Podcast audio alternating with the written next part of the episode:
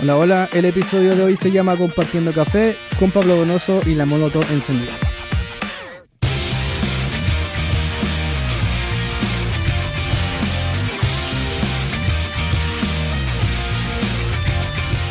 Bien, quiero hablarles de lo que es una bomba Molotov, también conocido como cóctel Molotov, y estos son artefactos incendiarios que están hechos con una botella de vidrio con un líquido inflamable, posiblemente benzina. También se le suele eh, echar acerrín adentro. Se le añade una tela que funciona de mecha, que se prende con fuego, se lanza y al quebrarse la botella se esparce el líquido inflamable y obviamente se quema con el fuego. En lugar de fuego también se puede hacer una mezcla de ácido sulfúrico y clorato de potasio que cuando se juntan eh, genera una reacción química que eleva mucho la temperatura y eso hace también que el, em, que el, líquido se inflame. Y yo sé todo esto porque estudié en la Universidad del Biobío y todas las carreras en sus mallas contienen un curso de fabricación de artefactos explosivos. No, no, no. No, mentira, mentira, no, no se crean. Bueno, mi universidad sí era conocida por protestas y enfrentamientos con carabineros y todo. Yo nunca me involucré a ese nivel de violencia y tampoco estoy motivando a nadie que lo haga. Pero estoy mencionando esto porque la historia que vamos a escuchar ahora está muy ligada a, eso, pues, a ese espíritu revolucionario y violento, y que aunque parezca que a veces tiene causas entre comillas nobles, siempre es destructivo. Y bueno, mejor que se los cuente de cerca el Pablo, que fue la persona que va a estar con nosotros compartiendo café hoy. Y en esta ocasión nos vamos a teletransportar a su casa, donde estuvimos grabando este episodio, así que sin más preámbulos, nos teletransportamos a la casa del Pablo Donoso en esta ocasión, en donde estuvimos compartiendo café.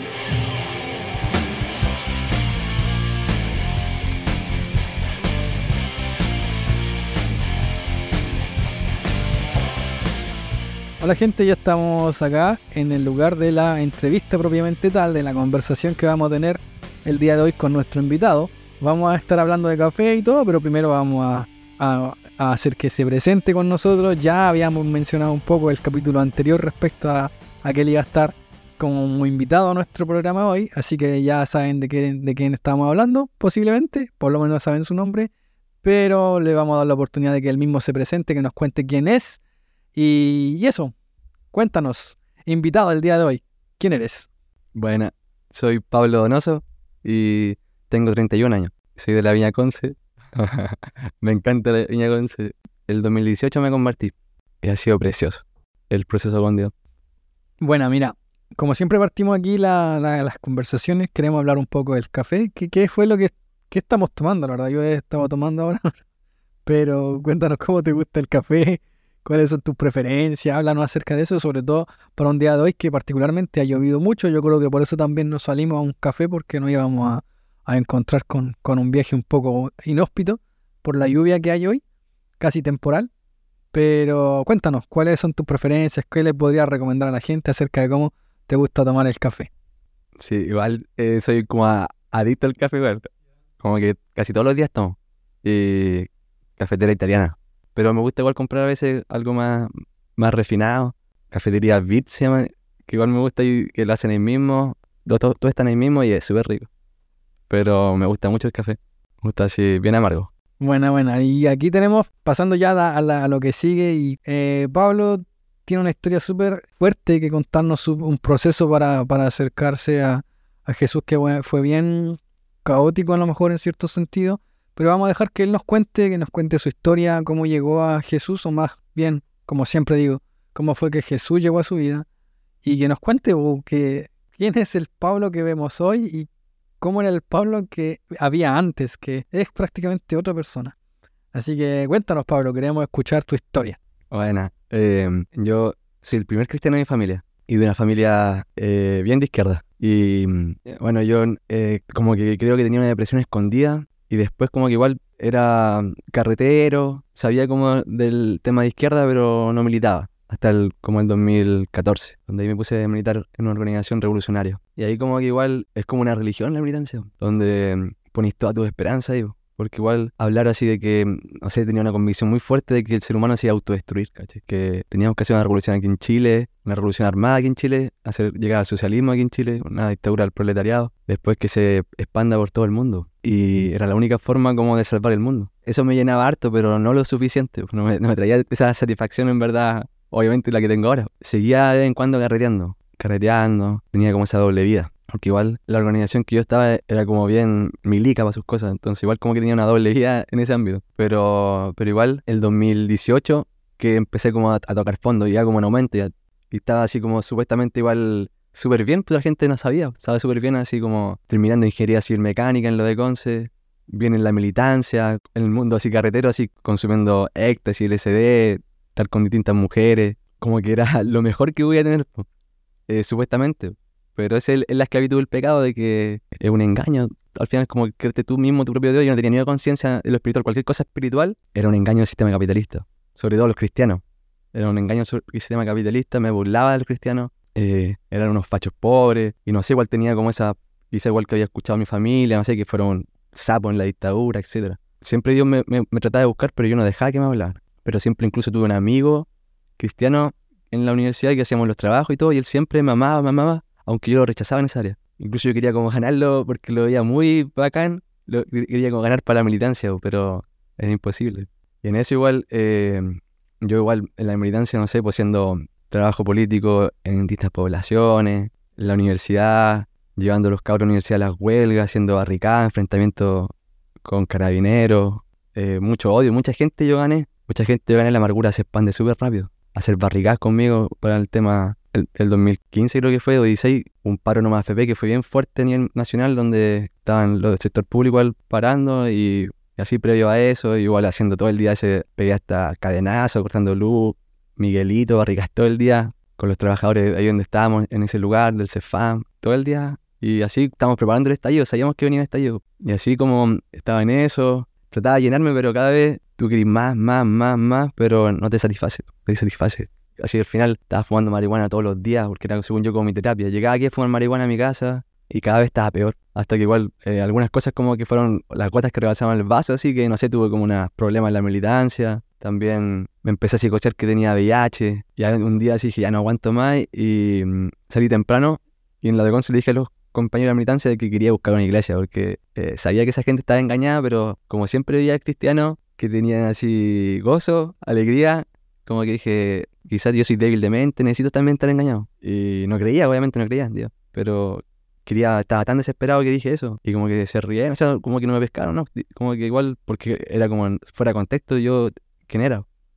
Entonces después ya me puse a tomar con un amigo desde como las 12. Eso fue finales de marzo del 2018. Y ahí estuvimos todo el día tomando, fuimos pub incluso, peleamos parece, nos, nos echaron. Y ahí después eh, de noche él se fue mm, para su casa y yo me iba para San Pedro. Y ahí en el puente me, me intenté suicidar, me tiré al auto. Ahí que todo quebrado, la nariz, unos dientes, eh, la cabeza, con un hematoma que, que, supuestamente igual iba a causar secuela porque se apretó mucho el cerebro y me tuvieron que abrir el cráneo y sacar ahí como esa hematoma. Y mm, en el pie, perno igual, la rodilla, la mandíbula, todo quebrado.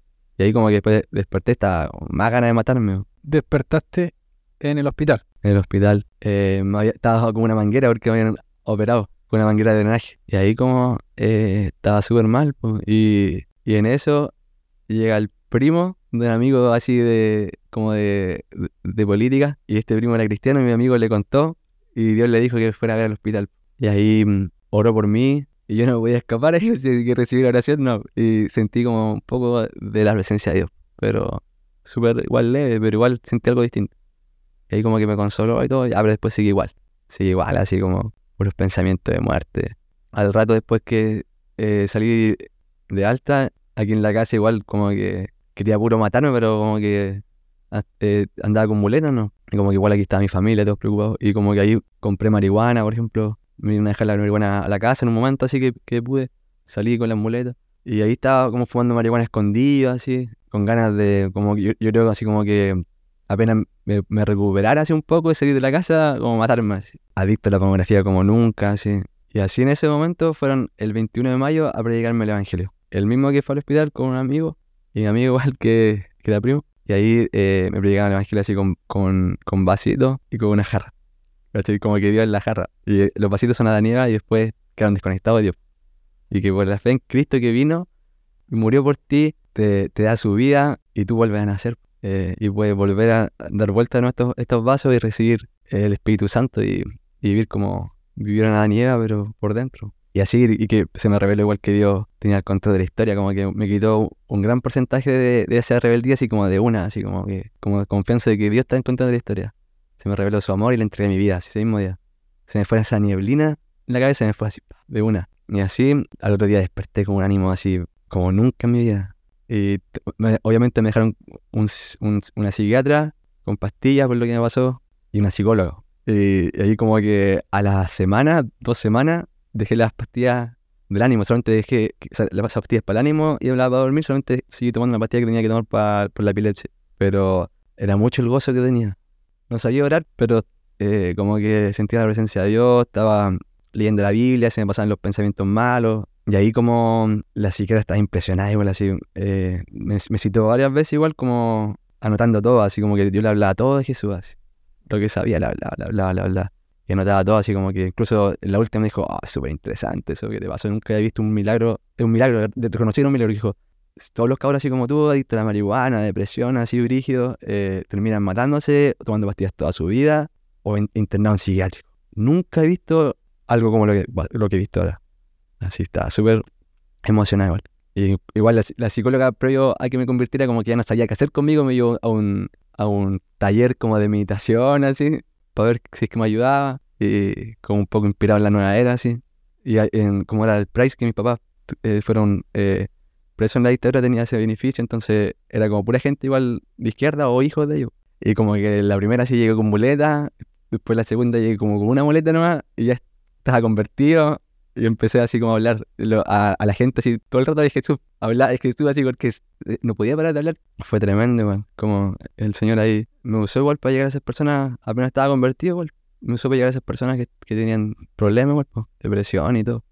Eh, psicosis, cualquier cosa, ansiedades, ataques de pánico, todo eso, como que igual ahí les hablaba lo que me pasó, les contaba de, de lo que Dios había hecho. Y fue súper bacán. Mi familia ha sido tocada, igual por Dios un abuelo que el 2019 estaba con cáncer y él me dijo por teléfono así que yo ya no era su nieto porque me había convertido como le hacía caso, sinvergüenza, así. Igual de izquierda, de Santiago. Y ahí fui y cuando llegué estaba en el, en el hospital en la camilla y como que ya no estaba hablando poco, estaba con dolor y, me puse a orar. De una no le pregunté porque si le preguntaba me decía que no. Me puse a orar y la presencia de Dios se desató, se le empezaron a pasar los dolores. Después él me decía como dónde le queda un poquito, seguimos orando y hablando súper bien.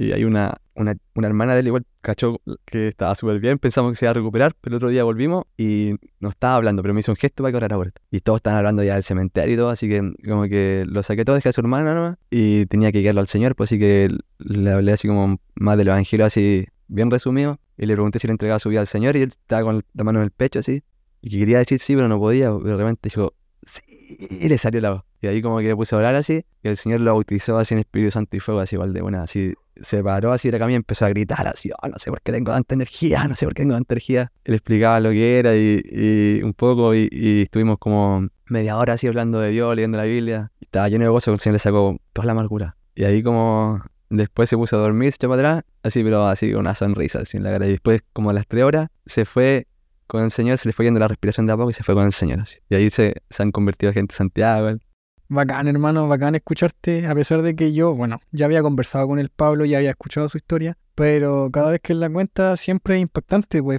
impactante lo que, lo que le ha tocado vivir y también es impactante cómo, cómo él tiene un corazón así como para servir. Toda la familia de la viña, de la iglesia, yo creo que va anotado al Pablo, que siempre está como ahí dispuesto a orar por la gente y todo, siempre está ahí con hartas ganas de servir. Porque este man era súper drástico y revolucionario así con todo cuando en su militancia. Pero ahora como que tiene la misma actitud, pero para el reino de Dios, pues como que siempre está ahí siendo radical. Pues así era su corazón antes y así es ahora, pero con otro objetivo, pues, direccionado a, ayudar a las personas, a, ministrar, que, es, bueno, orar por, por la gente. Así que qué bacán escucharte y qué bacán que muchos de los que están escuchando hoy día puedan también conocer lo, lo, que ha pasado contigo y el cambio que, que, hizo Dios en tu vida. Oye, me decías tú que a lo mejor podrías profundizar un poco en que, aparte de la militancia, ¿cierto? Que era una forma a lo mejor de escape tuya para mantener tu mente ocupada quizás el, del sufrimiento interno, que era el tema de tu depresión, ansiedad, lo que haya, te haya tocado soportar. También tenía un tema con la, con la droga, como que igual fue fuerte en, en, en un tiempo. Sí, no, sí, igual tenía siempre esa doble vida, así incluso cada vez más, pues igual consumí LSD harto, éxtasis igual en varias ocasiones. Así como igual era eh, radical para la militancia, era radical para carretear cuando carreteaba. No carreteaba todos los fines de semana, pero quizás una vez al mes, pero brígido. Iba a discos, fiestas. Había comprado esa marihuana y cuando me, me convertí, ya después fumé un par de veces, como unas tres veces durante tres meses. Cada vez que fumaba me volvía la depresión.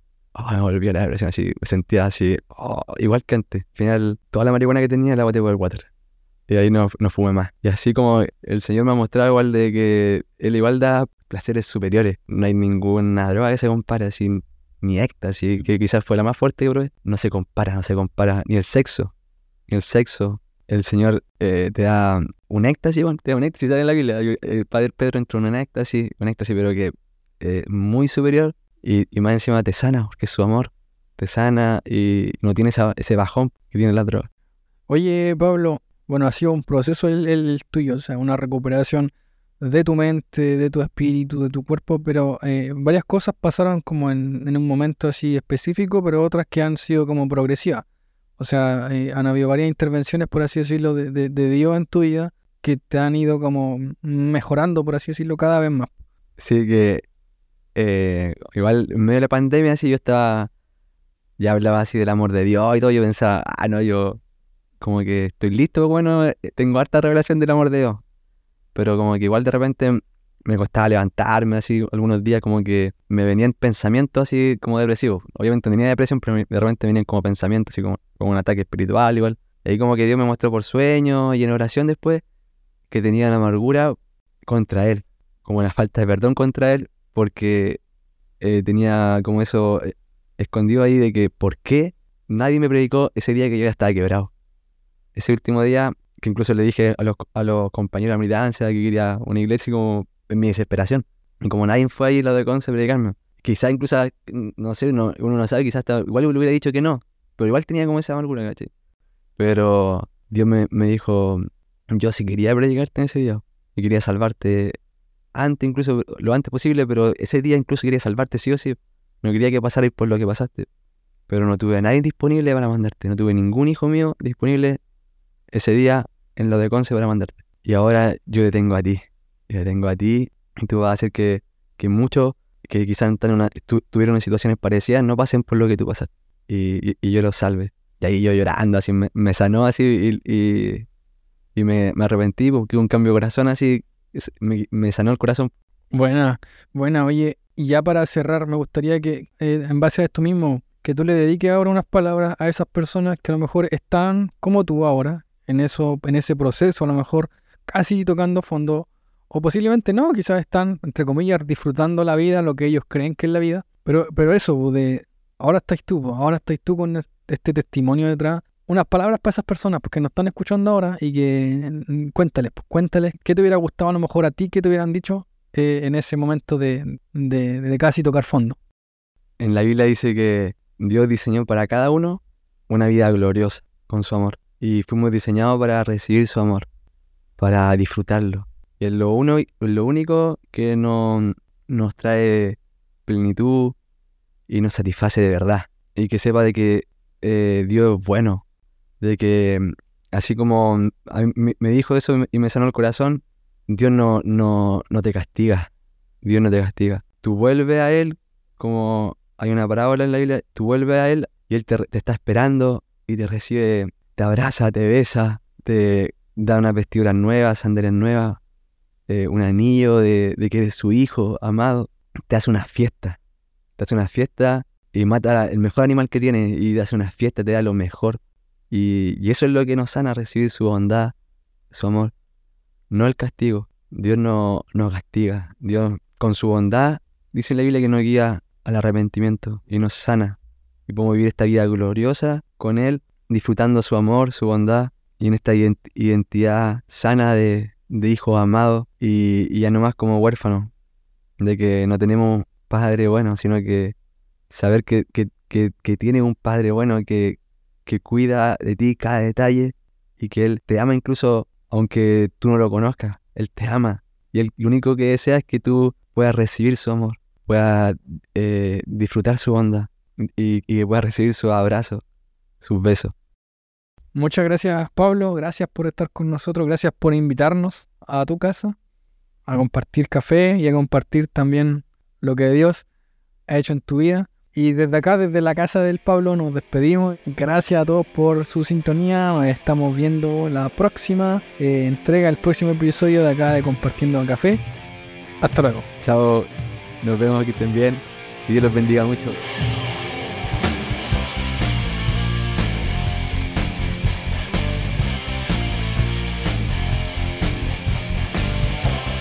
Bien, ahí teníamos entonces la historia del, Pablo y yo lo relacionaba con esto de la Molotov porque yo digo que este man, y como también lo mencioné en la, en la conversación, está encendido, o sea, eh, es una persona súper radical y, extrema en, su, en sus decisiones, fue extremo en su militancia, fue extremo al carretear, fue extremo incluso al punto de querer quitarse la vida, se lanzó contra un auto y bueno, gracias a Dios eso tuvo, no tuvo un final tan, tan trágico como podía haber sido pero así como era él antes, así también es ahora. O sea, si lo conocieran se darían cuenta que él es una persona que siempre está dispuesta a orar por otras personas cuando ya terminó el tiempo de oración, entre comillas, cuando termina el tiempo de evangelismo, él quiere seguir haciendo evangelismo, quiere seguir predicando, quiere ir a discos, quiere ir a donde sea, porque como él también lo decía, o sea, en un momento él estuvo en lo más bajo, por así decirlo, y, y, necesitando a alguien que hablara de Jesús, y, y no apareció nadie. Entonces él quiere ser ese alguien ahora, o sea, él quiere estar ahí cuando no hay otra persona disponible. Entonces yo creo que es parte fuerte de su motivación y yo honro la vida del Pablo por, por su corazón y por cómo él es. Y como decía, así como era él, estaba encendido antes, pero por la llama del, del resentimiento y de la amargura, que lo llevó a acciones violentas e incluso autodestructivas. Ahora él, está encendido, pero encendido con el fuego del Espíritu Santo, no para dañar a otras personas, sino para ayudarlas. Siempre dispuesto a orar por alguien, siempre dispuesto a llevar a alguien más a Jesús. Y yo lo honro, lo honro por, por eso. Y así como este Pablo, hay otro Pablo que está en la Biblia que era igual. Eh, antes de ser cristiano, Pablo perseguía a otros cristianos, incluso dispuesto a matarlos por no creer como él. Y sin embargo, cuando se encuentra con Jesús, ese fuego que tenía, que ardía con odio, se transforma en un fuego que arde por amor, por querer compartir esa, ese amor que lo transformó a él. Y quiero mencionar esto porque ahora en el momento en que estamos lanzando este capítulo, estamos rodeados de noticias acerca de conflictos bélicos que muchas veces vienen impulsados por motivos o nacionalistas o incluso religiosos, y en medio de tanto grito violento y tanta, tanto dolor, me gustaría levantar las palabras del Jesús a que seguimos y, y él mismo diciendo, no resistan al que es malo, oren por quienes los persiguen, amen a su enemigo. Y ese es el corazón de Jesús y ese es el corazón del reino de Dios. El reino de Dios no es deja de hacer las cosas que te entretienen y ven aburrirte a una iglesia cada domingo, sino que es inflama tu corazón de pasión por Dios y por hacerle bien a la gente. Y si hoy día tu corazón está frío, así que no hay nada que te motive, no hay nada que te mueva, yo te invito a seguir a Jesús y apasionarte por Él, porque Él es como la causa más digna de, apasionarse. Y si tu corazón ahora está ardiendo, pero a lo mejor por el fuego del odio, del resentimiento, de la amargura, yo te invito también a seguir a Jesús y a cambiar ese, ese ímpetu y esa ansia de, de destruirlo todo y de querer cambiarlo todo de forma violenta te invito a seguir a Jesús porque Él sí que cambia las cosas, no de forma violenta necesariamente, pero desde adentro, desde el corazón. Y eso, así que nos estamos escuchando ya en la próxima entrega de este proyecto Compartiendo Café.